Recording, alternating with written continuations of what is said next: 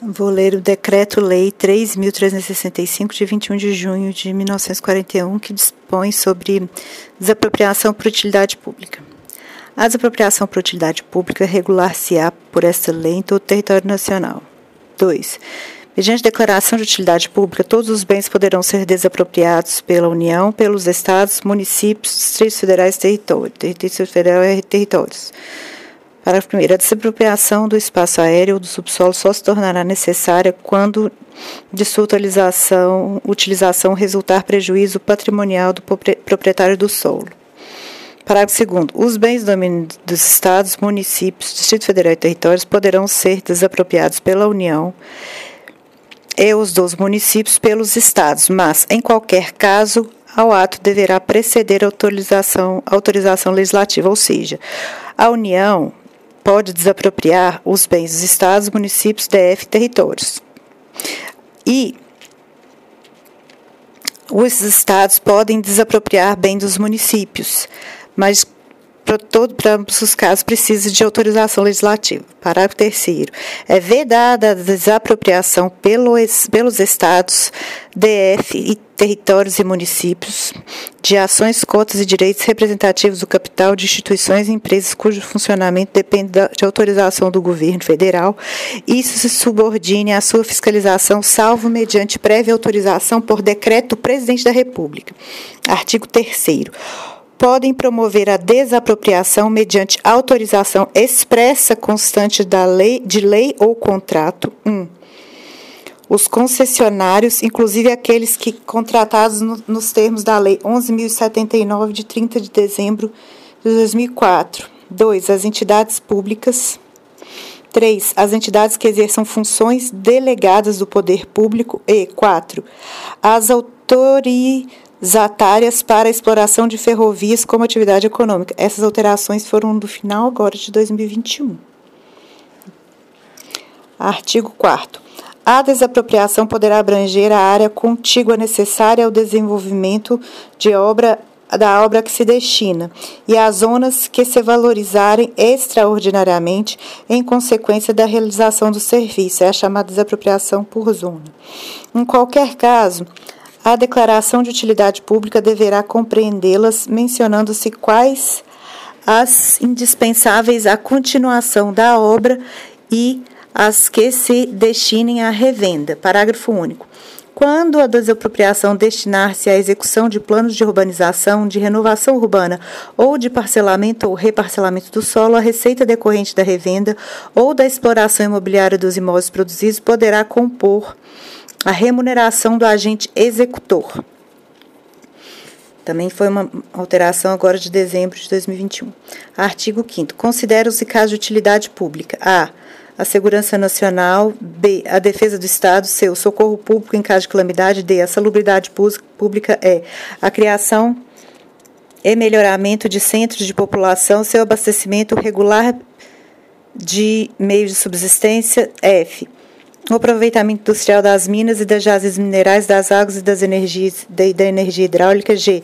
Assistência pública às obras de higiene e decoração, casas de saúde, clínicas, estações de clima e fontes medicinais. H. A exploração e a conservação dos serviços públicos. I. A abertura, conservação e melhoramento de vias ou logradores públicos. A execução de planos de urbanização. O parcelamento do solo com ou sem edificação para sua melhor utilização econômica, higiênica ou estética. A construção ou ampliação de distritos industriais. F. O funcionamento dos meios de transporte coletivo. Oh, J, que é, né? O funcionamento dos meios de transporte coletivo. K.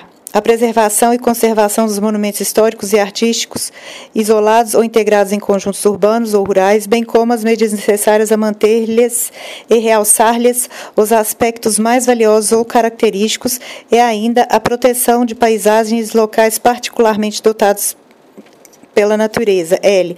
A preservação e a conservação adequada de arquivos, documentos e outros bens móveis de valor histórico ou artístico. M. A construção de edifícios públicos, monumentos comemorativos e cemitérios. N. Cemitérios. A criação de estádios, aeródromos ou campos de pouso para aeronaves. O. A reedição ou divulgação de obra ou invento de natureza científica, artística ou literária. P. Os demais casos previstos em leis especiais. Então, rol exemplificativo. Parágrafo 1. A construção e ampliação de distritos industriais de que trata a linha I do caput desse artigo inclui o loteamento das áreas necessárias à instalação de indústrias e atividades correlatas, bem como a revenda ou locação dos respectivos lotes em empresas previamente qualificadas. Parágrafo 2. A efetivação das apropriação para fim de criação e ampliação de distritos industriais depende de aprovação prévia e expressa pelo poder público competente do respectivo projeto de implantação. Parágrafo 3 ao imóvel desapropriado para implantação de parcelamento popular destinado às classes de menor renda, não se dará outra utilização nem haverá retrocessão. Olha. Então, ao imóvel desapropriado para implantação, entendi. Parágrafo 4 também esses parágrafos agora foram acrescidos pela MP 1065 de 30 de 8 de 2021. Parágrafo 4 os bens, na verdade, foram todos não. O quarto e o quinto foram de 23 de 12 de 2021 para a lei, o oitavo e o nono pela MP 1065. Bom, parágrafo 4 Os bens desapropriados para fim de utilidade pública e os direitos decorrentes da respectiva emissão na posse poderão ser alienados a terceiros locados, cedidos, arrendados ou torgados em regime de concessão de direito real de uso, de concessão comum ou de parceria público-privada e ainda transferidos como integralização de fundos de investimento ou sociedade de propósito específico. Nossa, isso é. Vou ler de novo. Parágrafo 4 Os bens desapropriados para fins de utilidade pública e os direitos decorrentes da respectiva emissão na posse poderão ser alienados a terceiros, locados, cedidos, arrendados ou torgados em regime de concessão de direito real de uso, de concessão comum ou de parceria público-privada e ainda transferidos como integralização de fundos de investimento ou sociedade de propósito específico. Parágrafo 5 Aplica-se o disposto no parágrafo 4 deste artigo nos casos de desapropriação para fins de execução de planos de urbanização, de renovação urbana ou de parcelamento ou reparcelamento do solo, desde que seja assegurada a destinação prevista no referido plano. Parágrafo 8. Os bens desapropriados para fins de utilidade pública e os direitos decorrentes da respectiva emissão na posse poderão ser 1. Um, alienados a terceiros, 2. Locados, 3. Cedidos, 4. Arrendados, 5. Outorgados em regime de A. Concessão de direito real de uso, B. Concessão comum ou C. Parceria público-privada, E. 6. Transferidos como integralização de fundos de investimento ou sociedade de propósito específico. Parágrafo 9. Aplique-se o disposto no parágrafo 8 aos casos de desapropriação para fins de execução de planos de urbanização, de renovação urbana ou de parcelamento ou reparcelamento do solo, desde que seja assegurada a destinação prevista no referido plano de urbanização ou de parcelamento do solo. Parágrafo 6. Artigo 6 A declaração de utilidade pública far-se-á por decreto do presidente da República, governador, interventor ou prefeito, ou seja, por decreto do chefe do executivo. Artigo 7 Declarada a utilidade pública, ficam as autoridades administrativas autorizadas a penetrar nos prédios compreendidos na declaração, podendo recorrer, em caso de oposição, ao auxílio da força policial. Aquele que for molestado por excesso ou abuso de poder, a aquele né, que for molestado, cabe indenização por perdas e danos sem prejuízo da ação penal. Artigo 8. O Poder Legislativo poderá tomar a iniciativa de desapropriação, cumprindo, neste caso, ao Executivo praticar os atos necessários à sua afetivação. Artigo 9. Ao Poder Judiciário é vedado, no processo de desapropriação, decidir se se verificam ou não os casos de utilidade pública, ou seja, ele não pode entrar no meio. Artigo 10. A desapropriação deverá efetivar-se mediante acordo ou intentar-se judicialmente dentro de cinco anos, contados da data da expedição do respectivo decreto e findos os quais este caducará, ou seja, o decreto ele caducará em cinco anos, né? Neste caso, somente decorrido um ano poderá ser o mesmo bem objeto de nova declaração, depois de um ano do, do, do, do caducamento, da, da, dele ter sido caducado, né? O decreto. Parágrafo único. Extingue-se em cinco anos o direito de propor que vise a indenização por restrições decorrentes de atos do poder público. Hum. É. Artigo 10A. O poder público deverá notificar o proprietário a apresentar-lhe oferta de indenização. Parágrafo 1. A notificação de que trata o caput deste artigo conterá 1. Um, cópia do ato de declaração de utilidade pública. 2. Planta ou descrição dos bens e suas confrontações. 3. Valor da oferta. 4. Informação de que o prazo para aceitar ou rejeitar a oferta é de 15 dias e de que o silêncio será considerado rejeição. 5. Vetado. Parágrafo 2. Aceita a oferta e realizado o pagamento, será lavrado acordo, o qual será título hábil para transcrição no registro de imóveis. Olha. Parágrafo 3. Rejeitada a oferta ou transcorrido o prazo sem manifestação, o poder público procederá na forma dos artigos 11 e seguintes desse decreto-lei. Artigo 10b. Feita a opção pela mediação ou pela via arbitral, o particular indicará um dos órgãos ou instituições especializados em mediação ou arbitragem previamente cadastrados pelo órgão responsável pela desapropriação. Olha, quem então é o particular que vai indicar. Parágrafo primeiro. A mediação seguirá as normas da Lei 13.140 de 26 de junho de 2015 e subsidiariamente os regulamentos do órgão ou instituição responsável. É, parágrafo 2 Poderá ser eleita Câmara de Mediação criada pelo Poder Público nos termos do artigo 32 da Lei 3.140, de 26 de junho de 2015. Parágrafo 3 vetado. Parágrafo 4 A arbitragem seguirá as normas da Lei 9.307, de 23 de setembro de 96, e subsidiariamente os regulamentos do órgão ou instituição responsável. Parágrafo 5 vetado. Do processo judicial.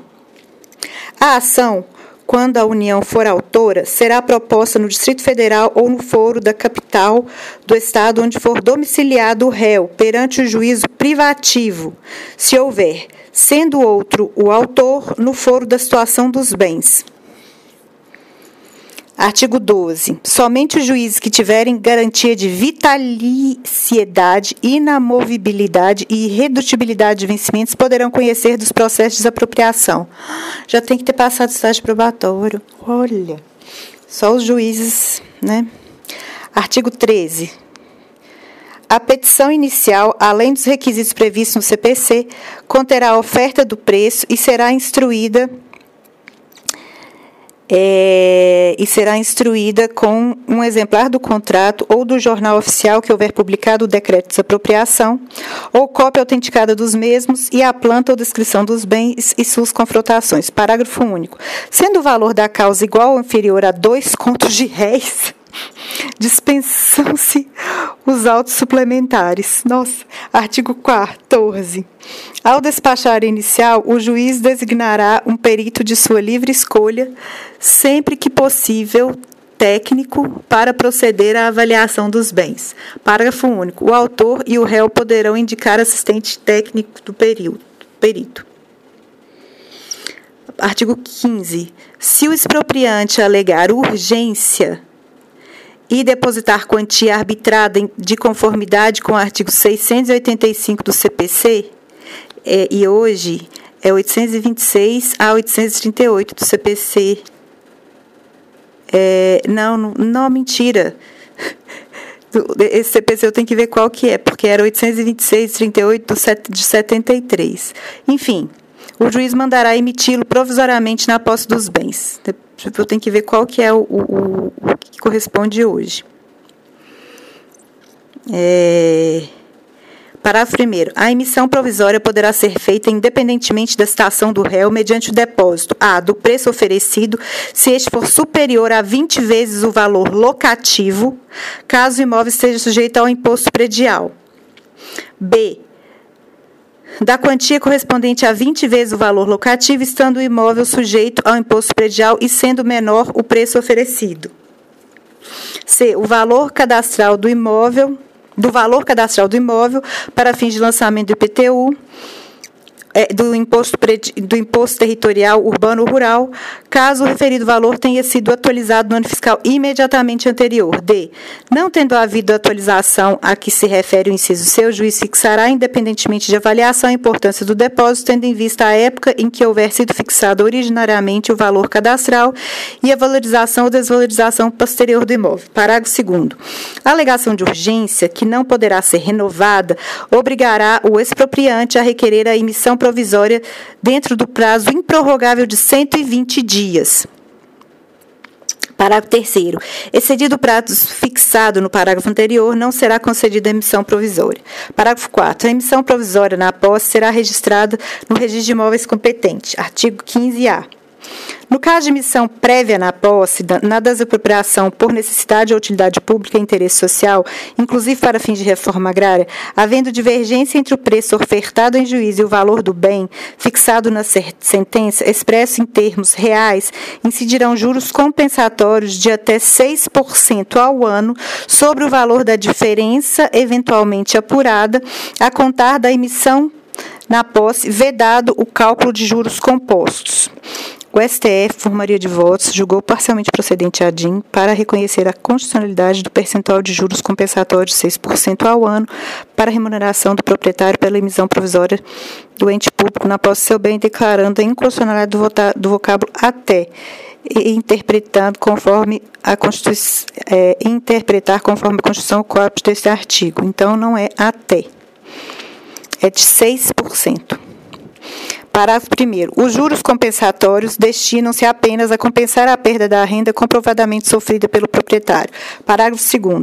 Não serão devidos juros compensatórios quando o imóvel possuir graus de utilização da terra e de eficiência na exploração iguais a zero. Parágrafo 3. O disposto do caput desse artigo aplica-se também às ações ordinárias de indenização por apossamento administrativo ou desapropriação indireta, bem assim as ações que visem a indenização por restrições decorrentes dos atos do poder público, em especial aqueles destinados à proteção ambiental, incidindo os juros sobre o valor fixado na sentença. Parágrafo 4 Nas ações referidas no parágrafo 3 não será o poder público onerado por juros compensatórios relativos ao período anterior à aquisição da propriedade ou posse titulada pelo autor, pelo autor da ação. É, esse parágrafo 4 foi declarado inconstitucional, então ignora.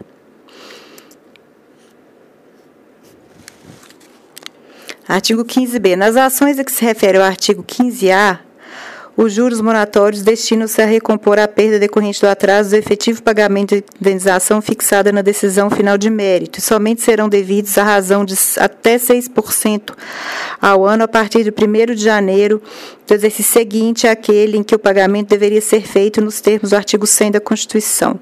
Artigos 15A e 15B acrescidos pela MP 2183-56 de 2001, que até o encerramento dessa edição não havia sido convertido em lei.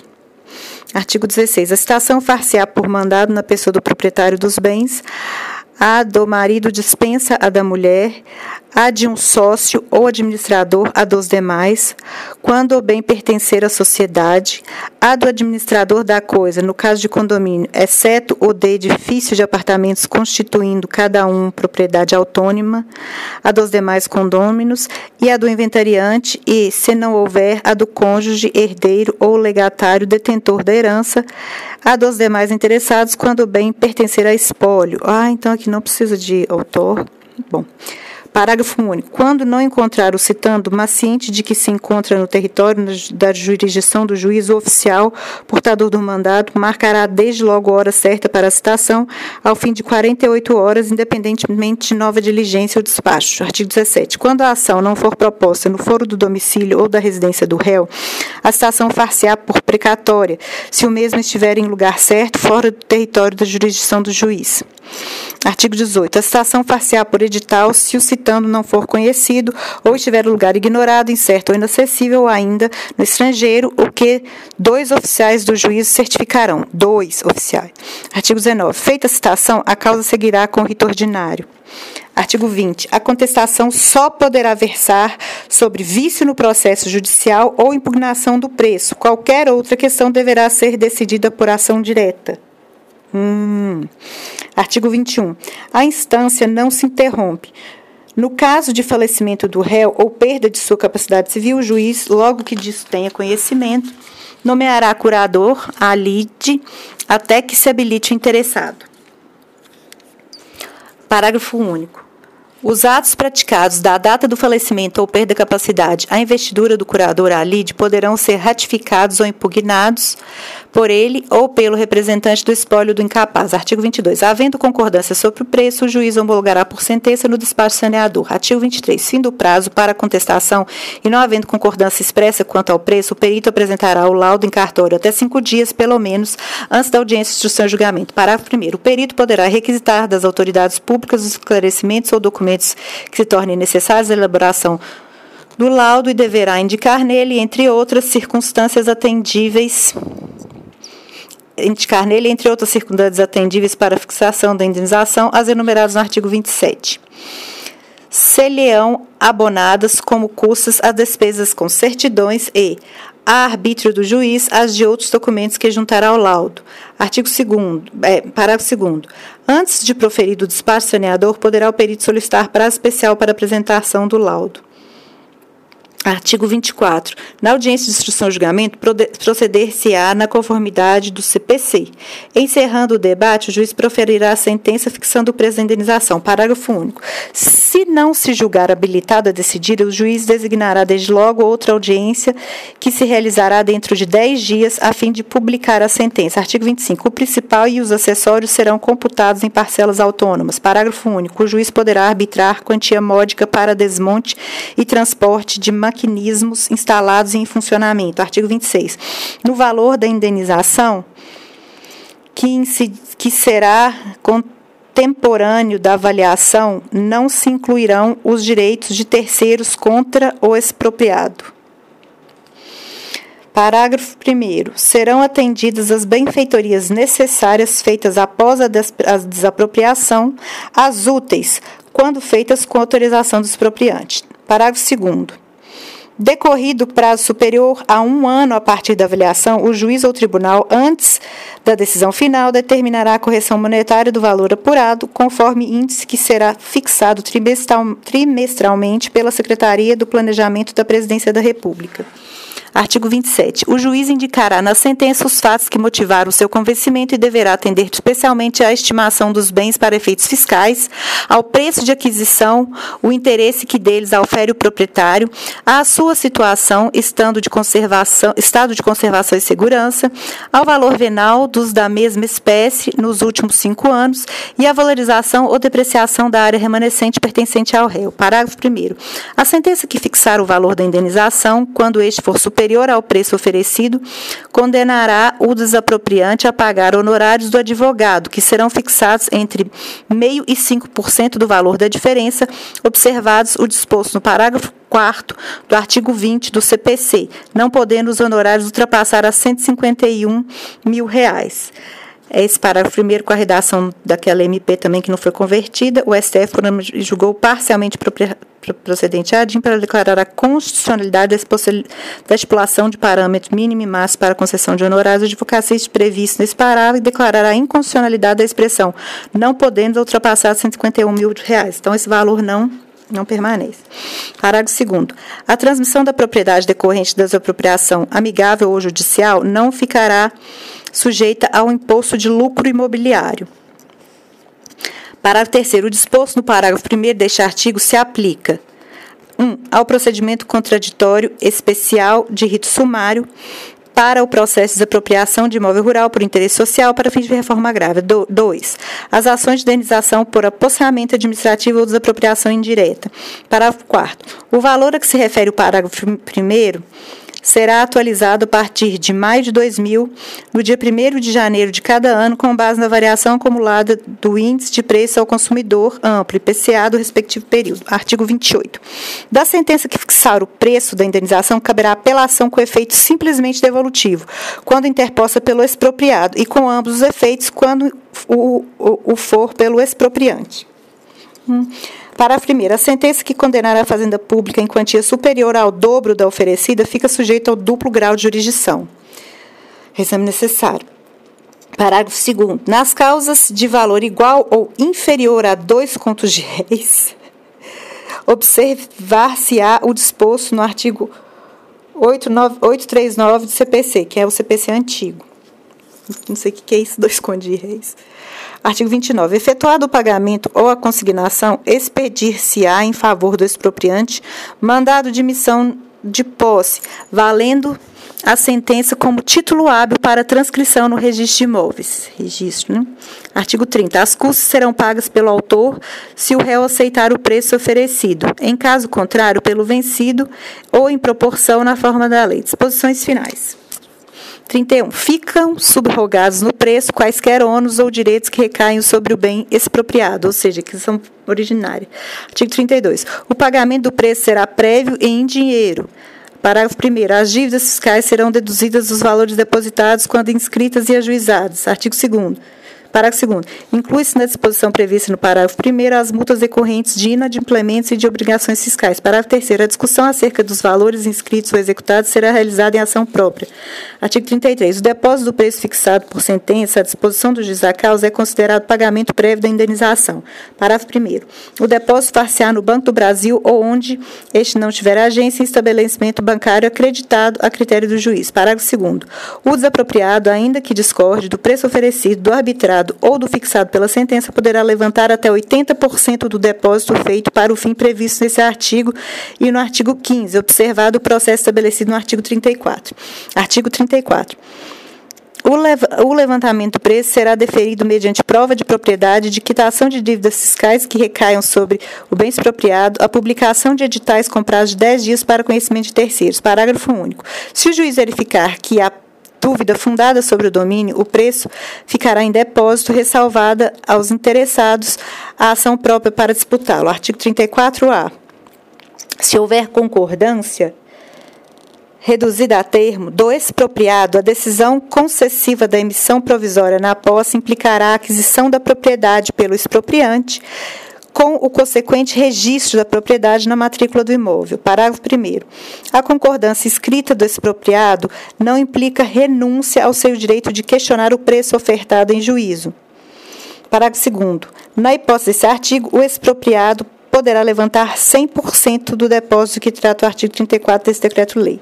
Parágrafo 3 Do valor a ser levantado pelo expropriado, devem ser deduzidos os valores dispostos nos parágrafos 1 e 2 do artigo 32 desse decreto-lei, bem como, a critério do juiz, aqueles tidos como necessários para o custeio das despesas processuais. Artigo 35. Os bens apropriados, expropriados, uma vez incorporados à fazenda pública, não podem ser objeto de reivindicação, ainda que fundada em nulidade do processo de desapropriação, ou seja, não pode ser objeto de retrocessão. Qualquer ação julgada procedente resolver-se-á em perdas e danos. Artigo 36. É permitida a ocupação temporária, que será indenizada, afinal, por ação própria de terrenos não edificados vizinhos às obras e necessários à sua realização. O expropriante prestará calção quando exigida. Artigo 37. Aquele cujo bem for prejudicado extraordinariamente em sua destinação econômica pela desapropriação de áreas contíguas terá direito a reclamar perdas e danos do expropriante. Artigo 38. O réu responderá perante terceiros e por ação própria pela omissão ou sonegação de quaisquer informações que possam interessar à marcha do processo ou o recebimento de indenização. Artigo 39. A ação de desapropriação pode ser proposta durante as férias forenses e não se interrompe pela superveniência dessas. Artigo 40. O expropriante poderá constituir servidões mediante indenização na forma desta lei. Artigo 41. As disposições dessa lei aplicam-se aos processos de desapropriação em curso, não se permitindo, depois de sua vigência, outros termos e atos além dos por ela admitidos, nem o seu processamento por forma diversa da que por ela é regulada. Artigo 42. No que essa lei for omissa, aplica-se o Código de Processo Civil. Artigo 43. Essa lei entra em vigor 10 dias depois de publicada no DF e 30 dias nos estados e territórios do Acre, revogadas as disposições em contrário. Rio de Janeiro, 21 de junho de 1941. Getúlio Vargas.